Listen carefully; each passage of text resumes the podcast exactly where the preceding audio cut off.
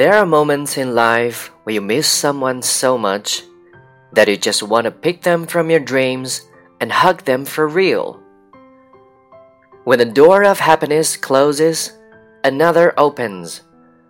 But oftentimes we look so long at the closed door that we don't see the one which has opened for us. Don't go for looks, they can deceive. Don't go for wealth, even that fades away. Go for someone who makes you smile because it takes only a smile to make a dark day seem bright. Find the one that makes your heart smile.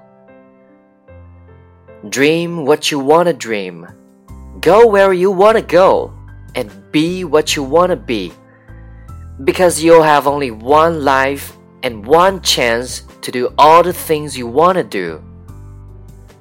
May you have enough happiness to make you sweet, enough trials to make you strong, enough sorrow to keep you human, enough hope to make you happy. The happiest of people don't necessarily have the best of everything. They just make the most of everything that comes along their way.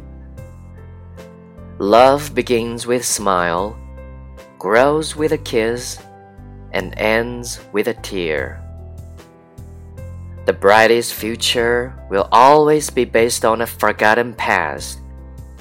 You can't go on well in life until you let go of your past failures and heartaches. When you were born, you were crying and everyone around you was smiling.